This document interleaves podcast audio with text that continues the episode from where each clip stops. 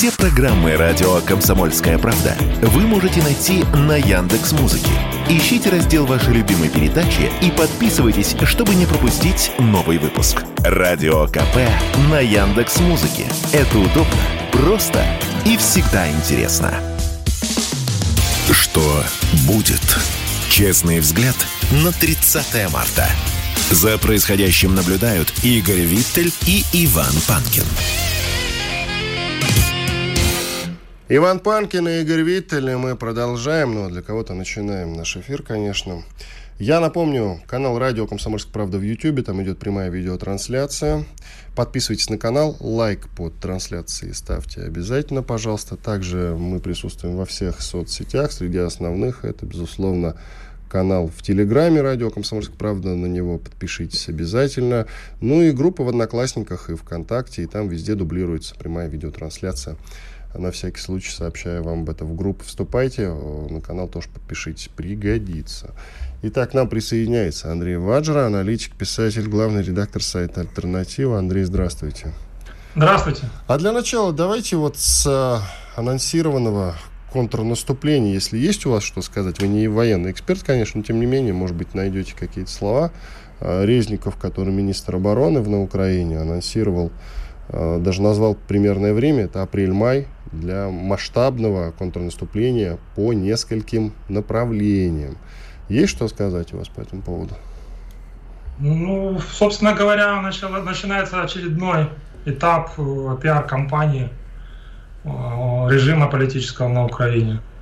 Собственно говоря, все, что они делают, это в большей степени направлено именно в сторону рекламы и пиара. Естественно, что с расчетом на то, что опять пойдут деньги, опять пойдет, э, опять пойдет некая материально-техническая помощь, которую можно будет в значительной степени украсть и продать и обогатиться. Поэтому, собственно говоря, я ничего э, необычного не вижу. Все, в общем-то, достаточно уныло и стандартно в действиях и в заявлениях Киева. Другой вопрос, насколько как бы у них это все получится, да, насколько они способны сделать то, что обещают своим спонсорам. Они даже не нам обещают, и даже не своему народу, они спонсорам обещают. То есть здесь, собственно говоря, вот это анонсированное наступление или контрнаступление, это как раз типа вот заявка на то, что, собственно говоря, касса пуста, мы свои обязательства выполняем, и пора эту кассу наполнять опять деньгами. Вот, собственно говоря, к чему вся эта ситуация сводится. А, Андрей, скажите, пожалуйста, вот вчера Зеленский дал интервью в Associated Press, и он даже не про контрнаступление говорит. Вот я сейчас дословно зачитаю, что если Бахмут пойдет перед э, Россией, Путин продаст эту победу Западу, своему обществу, Китаю, Ирану и попробует получить международную поддержку, чтобы заставить Украину пойти на неприемлемые компромиссы. Если раньше мы говорили об Артемовске как о таком э, выходе на оперативные просторы после э, победы там, ну, я имею в виду победы, контр... победы наступления там, а, то сейчас это уже речь идет о таком политическом Бахмуте, который, по мнению Зеленского, станет а, переломным а, моментом. После этого, видимо, Украине уже не получить поддержку от Запада и от других стран, а Запад прислушается к России. Так это или нет? Зеленский же мыслит э, так, как он мыслит. Это он хороший понимает, ну, это я к тому, что он э, зам, его мышление замкнуто, оно не, оно не контактирует с реальностью. У них есть определенный алгоритм, поэтому я и говорю так. У них есть определенный алгоритм. Э, э, основа этого, главная цель этого алгоритма действия, это очень сильно нравится американцам, Вашингтону. Вот если режиму очередному на, на Украине да, удается нравиться Вашингтону, значит все классно, все хорошо, значит в принципе жизнь удалась.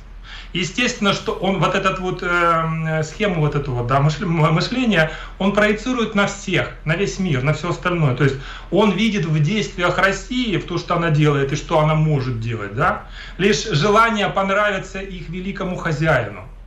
Отсюда и вот это вот, вот такие вот категории, да, такие вот его заявления, что если Россия побеждает, да, допустим, в том же Бахмуте, вот, то значит она будет нравиться нашему великому хозяину. И значит наш великий хозяин в лице Вашингтона, э, э, ну, мы для них станем не, не очень любимой женой, не самой любимой женой. Вот это мучает Зеленского. У них, у них голова, вот, они же как бы вот зажаты в каких-то определенных четких рамках мыслительных. И они из них за, за, за рамки эти выйти не могут. No, Поэтому это... здесь немножко его заявление, оно звучит комично.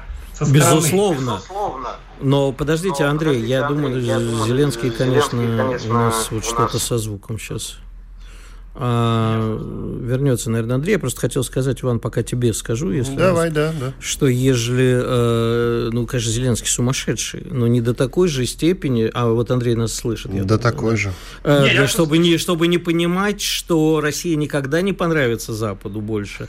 И слава Богу, и, и это не, не становится целью России. Но этим заявлением, а Бахмут уже ну, насколько там, я понимаю, что это трудно считать, но там эксперты говорят на 65, на 75 процентов э, взят нашими, и, в общем-то, уже практически все. Г- говорить об этом как о переломном моменте политическом, и э, давайте тогда я еще процитирую Зеленского из этого же интервью. Э, Зеленский пригласил главу Китая Си Цзиньпиня на Украину, цитирую, «Мы готовы видеть его здесь, я хочу поговорить с ним. А я в таких случаях вспоминаю старый анекдот про пьяного Деда Мороза и девочку, которая растерялась. Говорит, ну, девочка, ну, твою же так. Э, ты вообще понимаешь, э, с кем ты говоришь, о чем ты говоришь? Ну, хорошо, пригласи Си Цзиньпинь. Я вот не представляю себе Си Цзиньпинь, летящего сейчас на Украину. Хотел бы, из Москвы бы заехал. Вы знаете, в данной ситуации вы э, теперь вы э, свою логику проецируете на, на Зеленского. Вы как бы рассуждаете, но это же нелогично, да, говорите вы. Ну, не это то, же... что нелогично, я пытаюсь понять степень безумия, Андрей. Вот, вот я вот вам, я вот вам и поясняю, что э, вы же пытаетесь себя поставить на один уровень с, э, прошу прощения, наркоманом. Ну, да, ну, я ну, никогда не пробовал кокаин, могу честно признаться в эфире. Вот, вот. И поэтому вам его и не понять. Вот эти, вот эти его внутренние переживания, его специфику восприятия мира, она для вас она невозможна, пока вы не попробуете, немножко не нюхнете, как он, понимаете? Не буду. Поэтому так он нюхнул не немножко, тут надо сильно немножко Ну да, поэтому проецировать на него какую-то логику, здравый смысл невозможно. Ну давайте начнем с того, что надо быть полным безу... Э, находиться в состоянии полного безумия, чтобы начать войну с Россией. Но это полное безумие. То есть для Украины, для Украины с ее ресурсами, с ее возможностями, вот и со всем остальным, начинать лобовое непосредственное столкновение с Россией военное, это просто бред, это чушь, это самоубийственный акт, но они же на это пошли. Давайте, значит, все, что сейчас, вот все их действия, они вытекают из этого первоначального бреда. Понимаете, в чем проблема? Поэтому все остальное, что он заявляет, это тоже, это а, полных в чем, собственно говоря, проблема вообще вот политического украинства? Да? Это э, главная его проблема в том, что оно уходит от реальности полностью. Вот если вы будете читать их там идеологические опусы, да, их видение мира, это полное противоречие от реальности как таковой, и прошлому, и настоящему, и будущему. Поэтому ничего удивительного в поведении э, Зеленского нет. Но он говорит, давайте, я хочу, я великий, я великий, у меня великие хозяева. Я хочу с э, руководителем Китая встретиться. Ребята, так может сначала вы деньги отдадите, те миллиарды долларов, которые вы украли у китайцев, ну для начала хотя бы. Но это как бы все ерунда на самом деле. На самом деле, в принципе, то, ну, Китай же понимает прекрасно, в Пекине же все видят, да, ситуацию. Видит ее не так, как и наркоман, да, вот этот вот. Они прекрасно понимают, что собой представляет киевский режим и во что превращена Украина. О чем говорить, о чем говорить с Зеленским? О чем? Но а, ну, а, тогда возникает, тогда возникает э, у нас опять, у нас опять э, двоится немножко звук. Э, я вот хочу что вам сказать. Тогда прекрасно должен понимать Си Цзиньпинь, он прекрасно это понимает, что разговаривать надо не с Зеленским, с его заокеанскими хозяевами, которые э, на самом деле не готовы говорить с Китаем на тех условиях, которые предлагает Китай. Они говорят, да, типа, на, понимаете, ну, я такого цинизма тоже не видел, думаю, что и вы, когда Америка в полном, на полном серьезе говорит, а нас не устраивает мир. Мы вот будем воевать до последнего украинца. Вот не устраивает нас мир, и мирные предложения Китая не устраивают. И мир может быть только на условиях Украины, и понимать, что этого не будет никогда. А значит, Украина будет перемолота в труху. Да, я согласен, но я хочу э, определенный вот нюанс внести в то, что вы сказали. Э, проблема американская в том, что сейчас на данный момент разговор нужен не Китаю с Америкой, с Вашингтоном, не Пекину, а Вашингтону не нужен разговор с Пекином. Понимаете, в чем проблема? Это не руководство Китая не может дозвониться до руководства США, это руководство США уже несколько недель не может дозвониться до руководства Китая и договориться хотя бы о телефонном разговоре двух лидеров стран, да? Но Почему? А, они же Huawei загнобили, теперь им тяжело дозваниваться. Ну, дело не в Huawei, это все, это все мелочь, это все ерунда, это все нюансы и частности. Э, Китай прекрасно понимает, чего хочет Соединенные Штаты. Игра гораздо выше. Она не, она, э, Украина это всего лишь расходный материал американский. Она вообще значения никого, никакого не имеет на данном, уже не имеет ни для кого. Речь идет о совершенно других вещах. Если вы посмотрите на то, что сейчас происходит, допустим, да, э, в Азии, на Ближнем Востоке. 30 секунд, да, Андрей до и перерыва. все остальное. Вы прекрасно понимаете, что там ставки высоки, а Украина всего лишь расходный материал. И китайцам сейчас не о чем разговаривать с Вашингтоном. Андрей Ваджа, аналитик, писатель, главный редактор сайта «Альтернатива». Сейчас сделаем паузу, после этого продолжим с ним разговор. Иван Панкин и Игорь Виттель, ведущие, я напоминаю. И, конечно же, подписывайтесь на наш YouTube-канал «Радио Комсомольская правда». Все, через две минуты продолжим. Спорткп.ру О спорте, как о жизни. Что будет? Честный взгляд на 30 марта. За происходящим наблюдают Игорь Виттель и Иван Панкин. Вместе с нами наблюдает Андрей Ваджра, аналитик, писатель, главный редактор сайта «Альтернатива».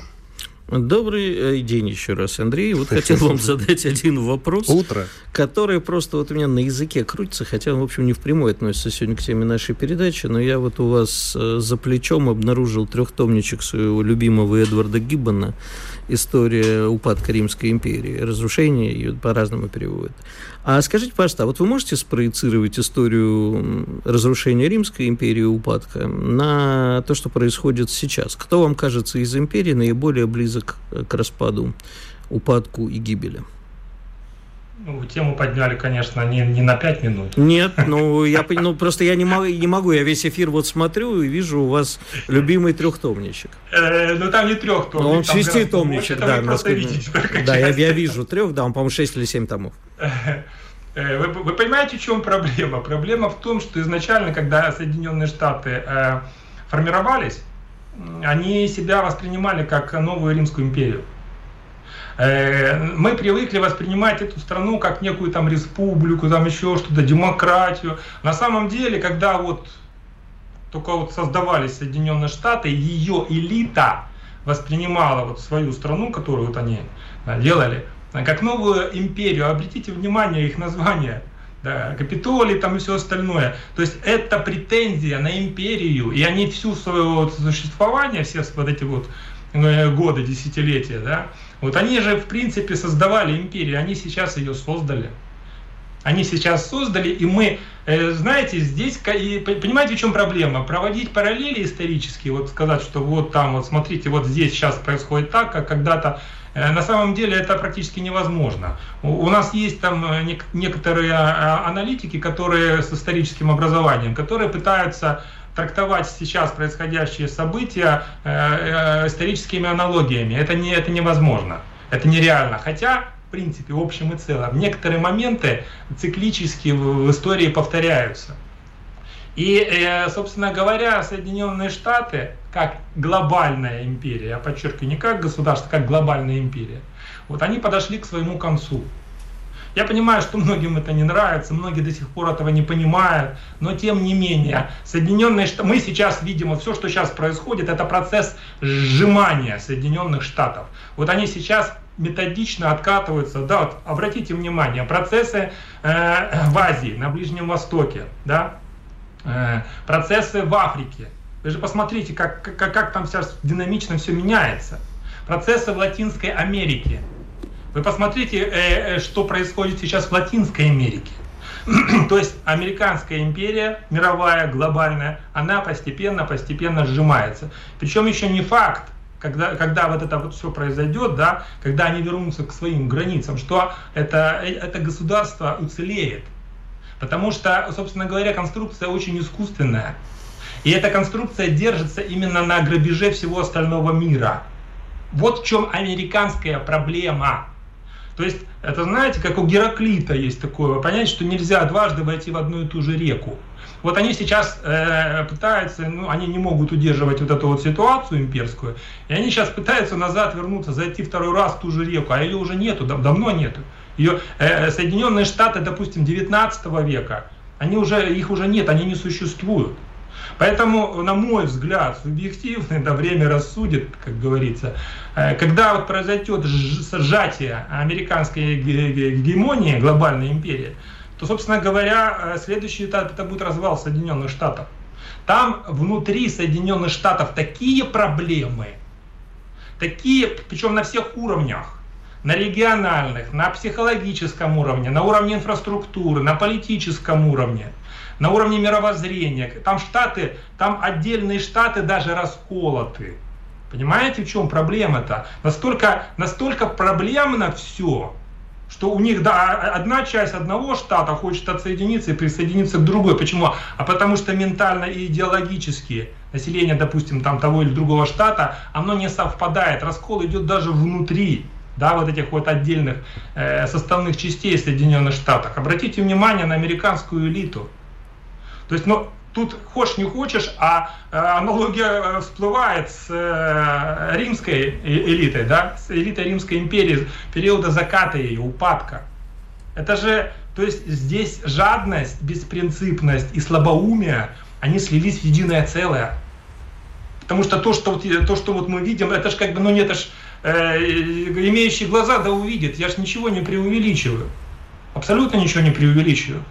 Американская, все проблемы американцев сейчас, это из-за того, что вот, из-за качества их элиты, которая потеряла берега, которая э, ну, по своему интеллекту, по пониманию процессов, по своему нравственному да, уровню, оно же все ниже плинтуса.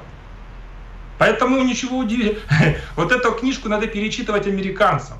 Вот это многотумие, да, э, штудировать. Хотя, кстати говоря, я вам, я вам хочу, что вот интересный факт. Ведь в Европе э, выделяются деньги, да, э, значительные на, на то, чтобы историки западные разобрались в том, какова, собственно говоря, причина гибели э, Римской империи. Вот тут, э, на мой взгляд, э, одно из двух – либо они пытаются понять э, э, свои проблемы, причины да, своих проблем, либо кто-то, кому-то интересно понять механизмы разрушения э, западной цивилизации. Ну уж очень похоже, да, вот э, нашествие варваров, разло, полное разложение правящих элит, неспособность воевать. Вы же не зря, не зря же американцы воюют э, с нами руками вот, своих вассалов. Они же туда не лезут э, в мясорубку. Они туда закидывают своих вассалов. Обратите внимание, Украина, да, Европа. Сейчас они то же самое пытаются сделать в отношении Китая.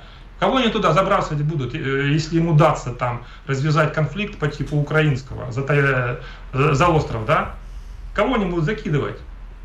Они будут закидывать, э, вот, кроме тайванцев, они будут закидывать туда кореев, южнокорейцев, они будут туда японцев закидывать.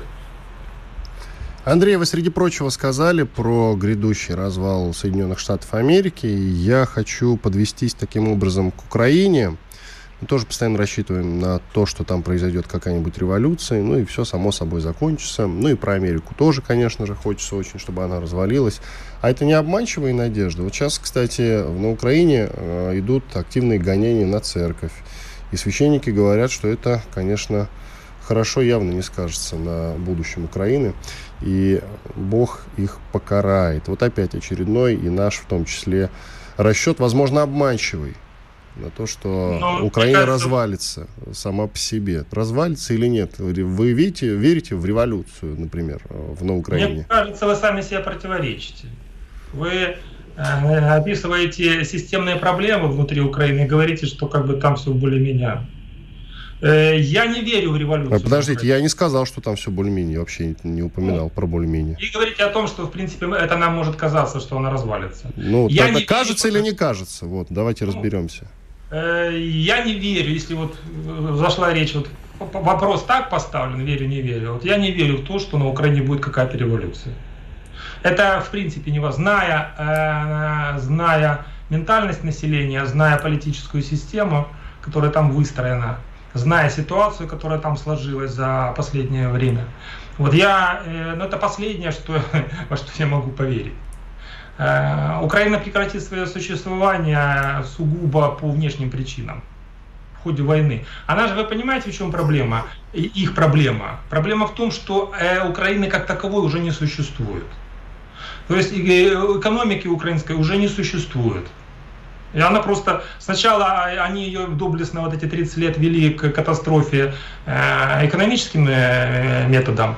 Да, обанкротили, разрушали, растаскивали, разворовывали все, что можно. А сейчас просто уже физическим образом, да, с помощью ракеты и бомб э, экономика перестала существовать украинская. Финансы давно перестали существовать. Украина давно банкрот.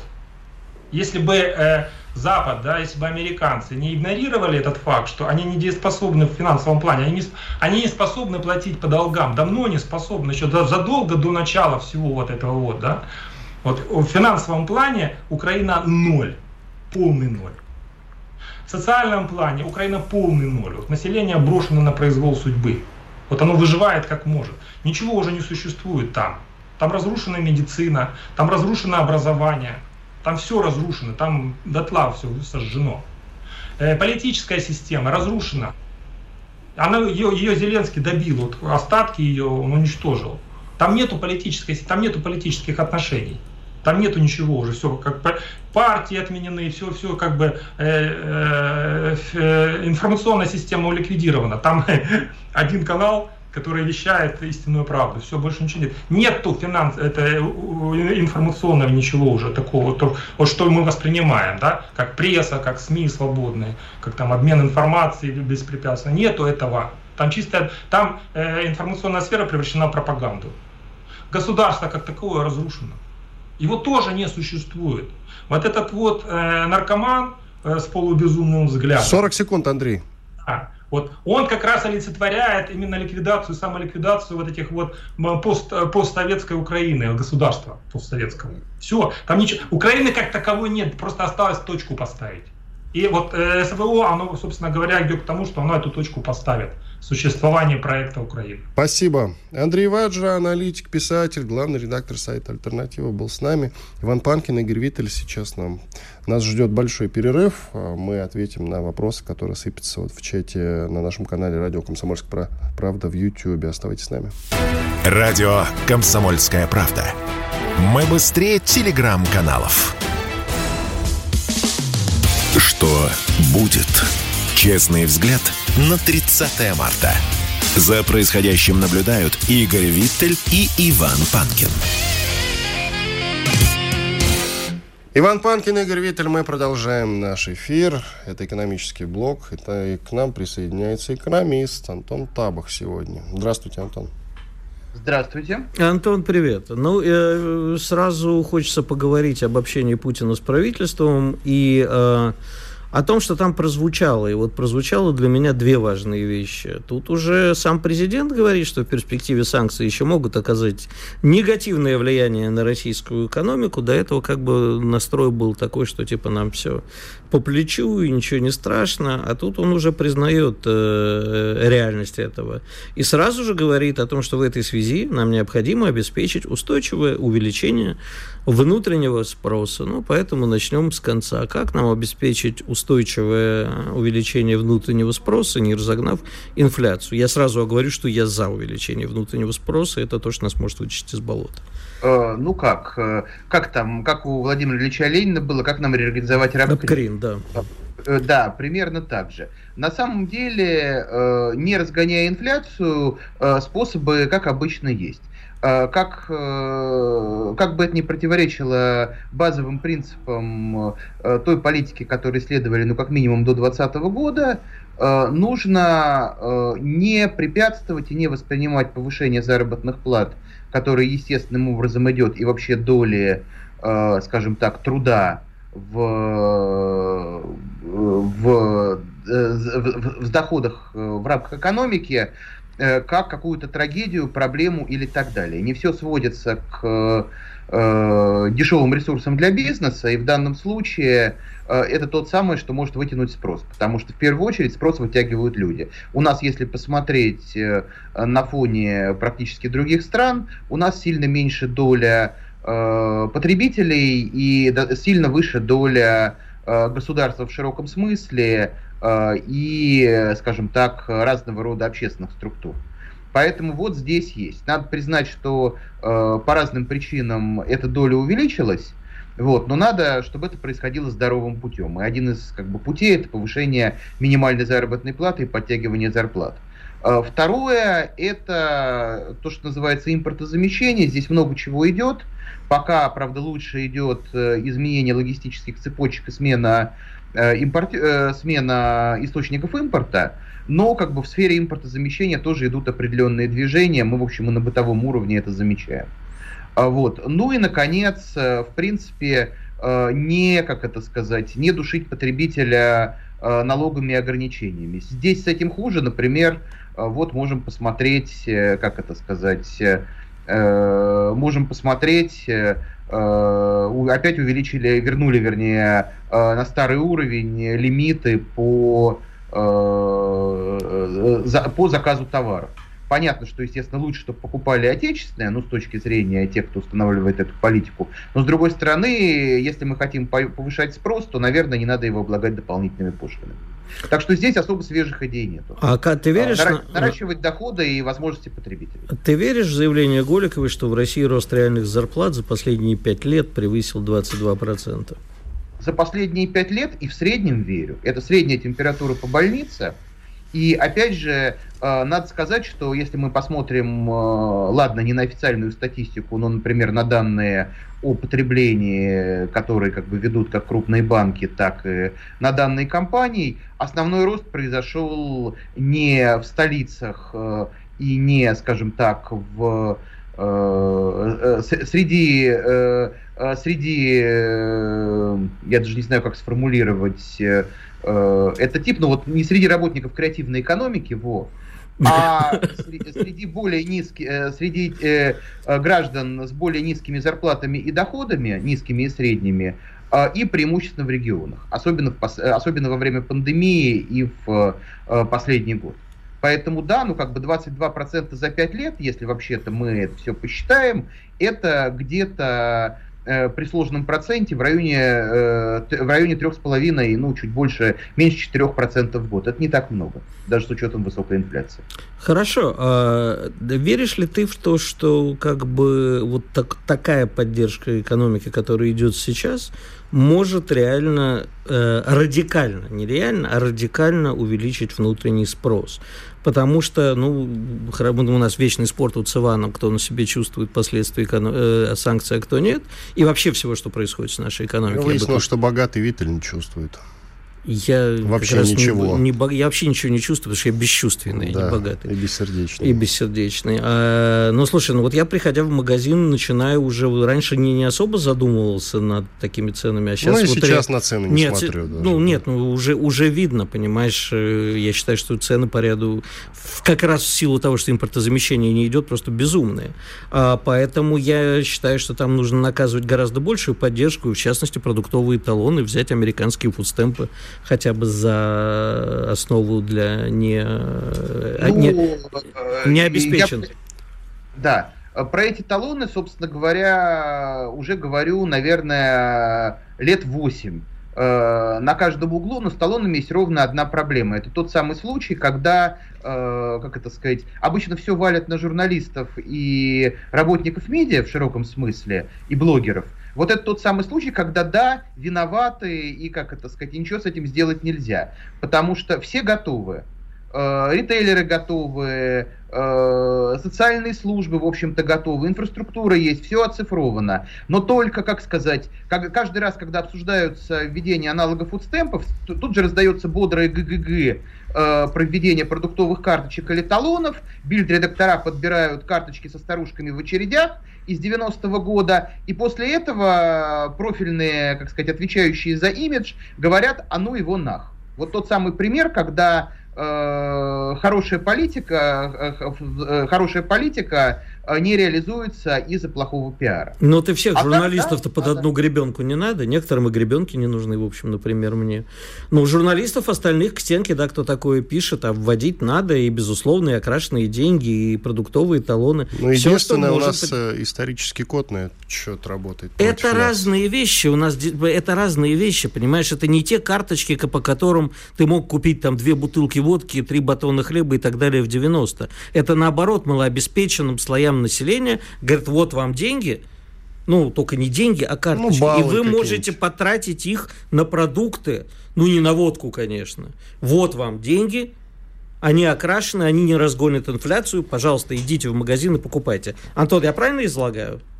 Да, плюс-минус. То есть инфляцию они теоретически разгонят, но плюсы от того, что они будут сосредоточены в конкретном секторе и можно будет там принять определенные меры, скажем так, они инфляцию не разгонят настолько быстро, как если бы это раздали деньгами. Более того, скорее всего, если раздать деньгами, то потратят их совсем не на то.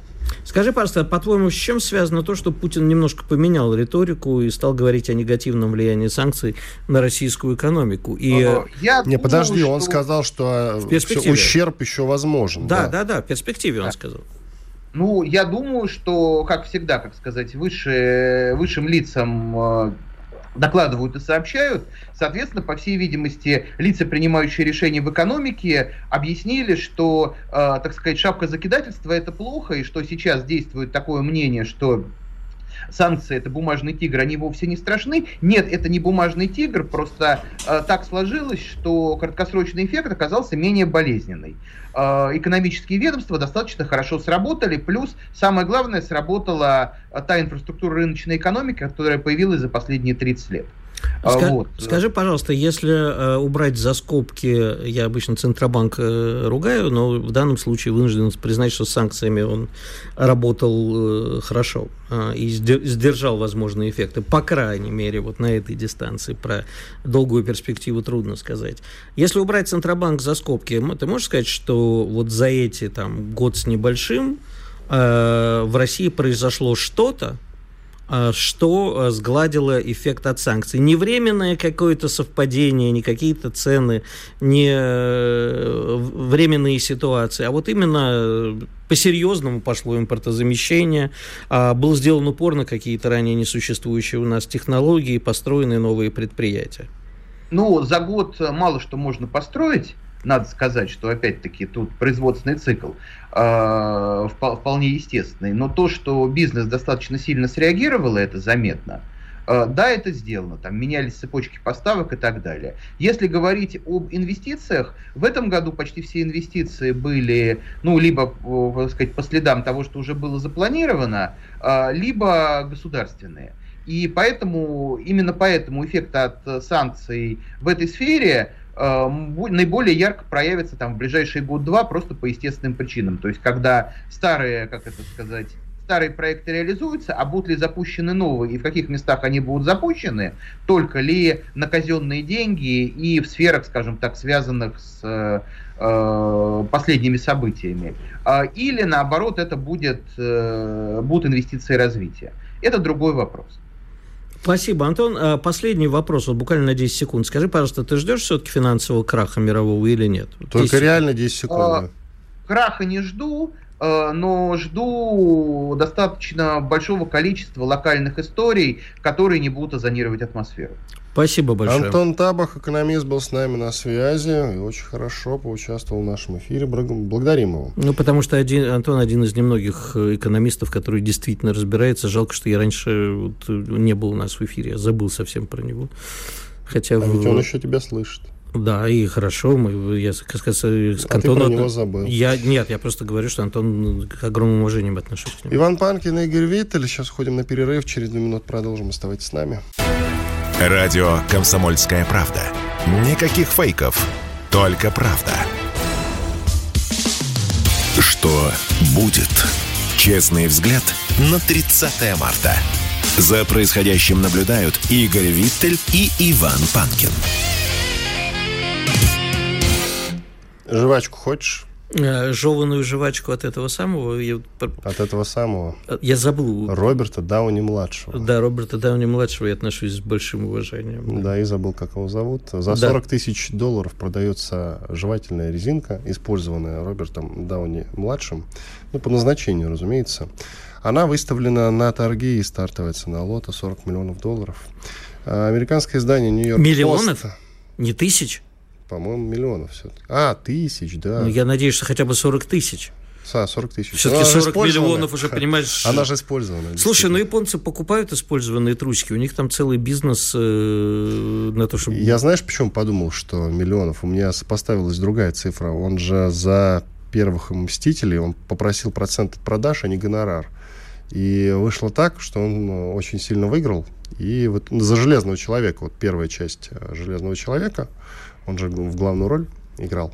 Так вот, э, он попросил процент от продаж, а не гонорар. И получил в итоге 40 миллионов за этот фильм, представляешь? А вот. у меня а есть... А сейчас за 40 тысяч долларов продается использованная им жевательная резинка. Друзья, вы спросите, откуда вы ее взяли, друзья? Ну, не мы, а они. А дело в том, что когда он э, был удостоен звезды на Аллее Славы в Голливуде, он прилепил там же на другую звезду его друга Джона Фавро как раз использованную жвачку. Хорошо, что не использованный презерватив. А, слушай, у меня есть предложение рациональное. Они же, западные звезды, любят проводить всякие концерты, аукционы и прочее в помощь Украине. Вот это неиссякаемый источник. Пусть возьмут там поношенные трусы, использованные презервативы и все прочее. Продадутся аукционы, потому что источники кончаются. Вот я Западу поддаю идею. Зря.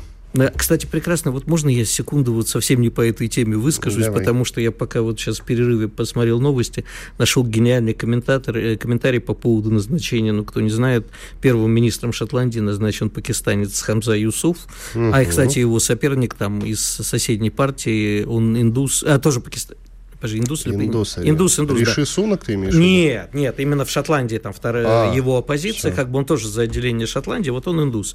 И тут гениально э, кто-то прокомментировал, что ну, было когда-то, говорит, Британия разделила Индию и Пакистан. Вот теперь индийцы, пакистанец будут разделять Британию.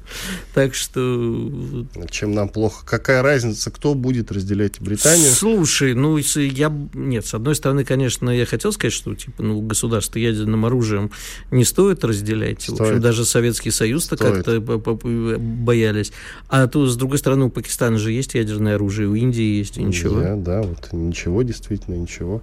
А, Пока к тому ничего. же, э, я тебе уже говорил, и еще раз повторю, так или иначе, не в этом году, так в следующем, отделение Шотландии, ну вот выход ее из состава Великобритании, скажем так, он неизбежен. А затем, когда выйдут шотландцы, Северная Ирландия отделится и присоединится к Ирландии. Я тебе уверяю, вот так и будет.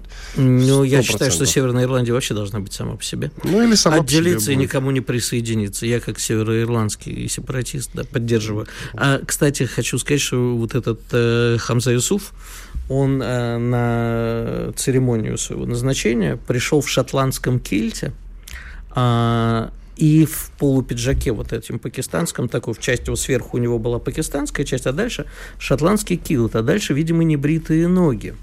Э, небритые ноги, я понял, к чему ты. В Петербургском университете запретили ходить на занятия с небритыми ногами, но, слава богу, не девушкам, мужчинам. Девушкам, да. Да, слава богу, не мужчинам, хотя могли до этого дойти, а девушкам. И, и у меня только один вопрос, собственно, к руководству Петербургского университета. Он называется СПБ ГУП Во. Государственный университет профсоюзов. Гуманитарный университет профсоюзов, угу. да, в Санкт-Петербурге. Действительно, только один вопрос у меня к руководству. Какое вы имеете на это право? Но, вероятно, ответ я не получу. Я бы на месте девушек, э, имею в виду студенток, устроил бы там какой-нибудь дебош в университете. Не-не-не, у меня к ним больше вопросов, я их хочу озвучить. Давай. Значит, а с какой целью не ходить с небритыми ногами? Ведь они, на самом деле, не только там про небритые ноги. Они зап- э, хотят запретить длинные ногти, одежда в клетку. Вот тут я вообще не понял, к чему это. В босоножках и кедах. То есть они, видимо, хотят, чтобы девушки ходили как такие... Как э, девушки? Нет, э, как, э, как это называлось? Институт благородных девиц. Но тогда возникает вопрос, ну то есть э, уже речь идет, наверное, об, о паранжебе тогда, но почему тогда не бритые ноги? Наоборот, бритье ног, типа, это значит привлекать мужчину, это развратное поведение, наоборот, пусть ходили бы с небритыми ногами. А может быть там декан и ректор из Ирана не знаю. А где вообще вопрос про подмышки? То есть с небритыми подмышками можно? Феминистки должны воз, возмутиться, и абсолютно правильно. Кстати, мое тело, а мое дело. Почему мы возмущаемся с тобой тогда? Не мы знаю. с тобой нормальные натуралы ну, по я... идее, должны поддержать руководство гуманитарного университета профсоюза в Санкт-Петербурге, а мы что-то против их инициативы, а? Не знаю. Стареем, может быть, с да, тобой. На самом деле мы с тобой не столько не против, сколько мы просто стебемся над этим, потому что, ну, блин, как ты обычно любишь говорить, им что, заняться больше нечем? Вот, ключевой момент. А им Давай заняться. посмотрим, как, какого качества образования там дают. Я не знаю ничего, честно говоря, вчера первый раз услышал, услышав эту новость, полез смотреть. Я вообще даже не знал, что есть такой в Петербурге университет. Гуманитарный а... университет профсоюза профсоюзов. Ну, теперь будем знать, собственно. Я, кстати, все-таки еще остается теплится надежда, что, несмотря на то, что это на довольно авторитетных сайтах э, и информагентствах размещена эта новость, мне кажется, еще опровергнут ее. Есть такая надежда. Где-то свет в конце тоннеля теплится, маленький такой. Знаешь, обычно есть. свет в конце тоннеля – это огни, идущие у тебя навстречу поезда. Спасибо. Спасибо. Идем дальше. Власти Бали депортируют россиянина, позировавшего голым на фоне священного вулкана. Снова я задаю свой любимый вопрос. Ему что, заняться больше нечем? Но таких людей на самом деле много, которые готовы голыми позировать на фоне чего бы то ни было. На фоне церкви, как храма. Вот э, в России, в Питере, в Москве такие инциденты происходят регулярно. Потом оскорбляются какие-нибудь верующие. А если верующие в России оскорбляют, чему удивляться, если на Бали, Бали они э, возмущаются. Ведь они действительно относятся к священным вулканам очень серьезно. Я вот, например, когда, помнишь, были скандалы и даже депортировали таджика, который вместе с девушкой, они, значит, позировали на фоне храма, кажется, в центре Москвы. А, она ему, ну, понятно, не по-настоящему, а вот отыгрывала так, делала минет, и, собственно, таджика а, вы депортировали в Таджикистан, а ее, по-моему, даже на какое-то время, пару месяцев, отправили за решетку. Может быть, под домашний арест. Я уж не помню всех этих нюансов, что да как там было. Но на самом деле, друзья, хватит, пожалуйста, э, сниматься, фотографироваться голыми на фоне чего бы то ни было. Особенно, если это имеет какой-то священный статус. Ну, не делайте, как Игорь, пожалуйста. А что, я никогда в жизни не фотографировался голым на фоне ничего священного. Ну, а если бы я был молодой, красивой девушкой, может быть, и фотографировался бы, не знаю. А я ты вообще на... считаешь, вот как ты относишься, допустим, э, ну, понятно, верующие возмущаются периодически, мы про это тоже с тобой стебемся регулярно, время от времени. А ты видишь ли вот э, в российских прецедентах что-то действительно оскорбительное? Нет, не вижу. А, но по поводу того, что вот сейчас, конечно, я себе в очередной раз 282 с пола подниму, а, значит, по поводу таджиков. Вот когда люди приезжают в чужую страну, ну, если это не гражданин России, и начинают такое делать, у меня вообще возникает вопрос о правилах поведения э, иногда, кстати, и граждан России из некоторых регионов на фоне священных э, для нас вещей. Почему э, ни в коем случае нельзя оскорбить Аллаха, а они сами себя в Москве ведут так, что оскорбляют любой здравый смысл, пристают к девушкам и относятся вовсе не так, как они относятся к женщинам у себя, не с уважением. Вот приезжая в Москву, вообще в Россию, у них почему-то абсолютно меняется паттерн поведения. У нас можно. То же самое я тебе про Бали скажу, ничего страшного в этом бы не было, но на самом деле русские и украинцы, как бы они ни говорили, там украинцы же сейчас у них целая кампания против русских э, на Бали, и не только на Бали, но там, где они на курортах сами живут. Там драки массовые происходят, но э, ведут себя так, как, э, знаешь, для Бали это такой ретрит, где можно устраивать нудистские пляжи, где можно все что угодно, а между прочим, извините, это Индонезия. Это строгая мусульманская страна, одна из самых крупных, если не самая крупная мусульманских стран в мире, а, где свои правила, девушки ходят скромно в платочках. Я не понимаю, почему они это делают. Ты приехал, конечно, в монастырь со своим, не, не надо чужой монастырь со своим уставом как и в Тулу со своим самоваром. Не надо делать на Бали то, что у них запрещено. Но у нас почему-то туристы считают, а, запрещено, но это не для нас. Хотя бы почитали там бы какие-нибудь путеводители, какие-нибудь тонкости туризма, они обычно описывают хорошо, что нельзя делать.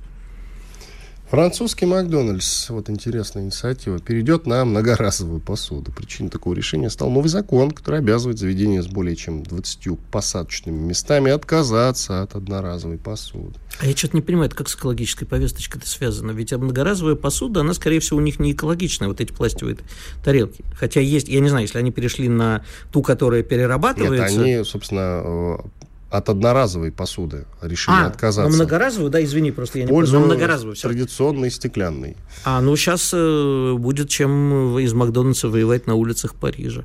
Сегодня, кстати, прекрасно кто-то наложил, вот я видел в Телеграме э, на фотографии горящего Парижа, заваленного улицы мусором, наложил эмблему Олимпиады, это Парижской 2024 года. Вот прямо, прямо так через эту призму и хочется, как не, не фема-оптика, а олимпиадная оптика посмотреть. Ну, Олимпиада пройдет успешно. Все буквально подсказывает это, особенно если Макрон сидит на своем месте сейчас, если его не снимут.